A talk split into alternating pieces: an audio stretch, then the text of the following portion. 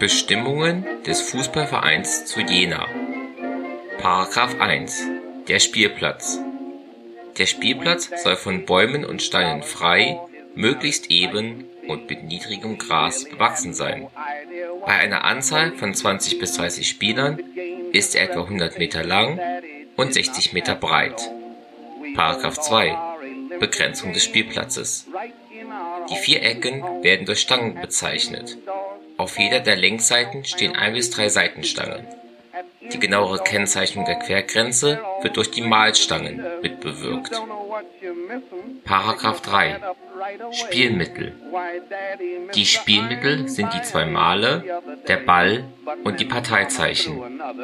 Zu jedem Male gehören zwei Mahlstangen und ein Querband. Die Mahlstangen stehen in der Mitte der Quergrenze, senkrecht sechs bis sieben Meter auseinander. Der Ball ist ein runder Ball Nummer 5. Die Parteizeichen sind rote und gelbe Armbinden.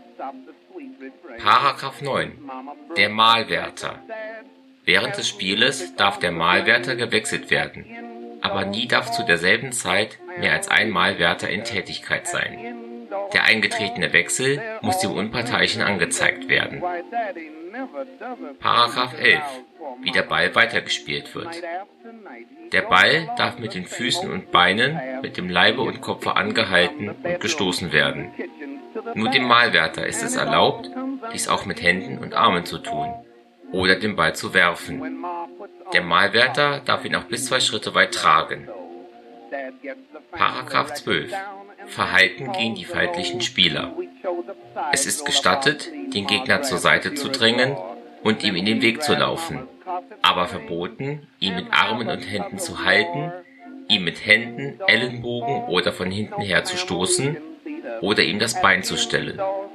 Es ist unstatthaft, im Gedränge kräftig nach dem Balle zu treten.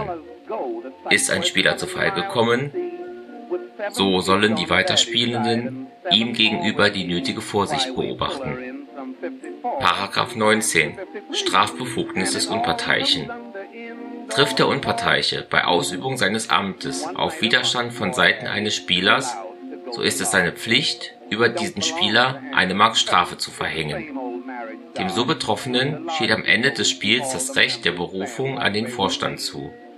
Entscheidet der Vorstand dahin, dass Widerstand nicht vorlag, so hat der Unparteiische die auferlegte Strafe zu entrichten. Schließt sich der Vorstand aber der Auffassung des Unparteiischen an, so fällt der Spieler außerdem noch in eine Zusatzstrafe von 50 Pfennigen.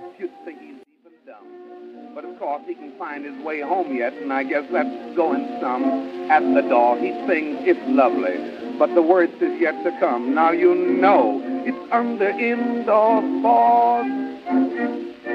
Música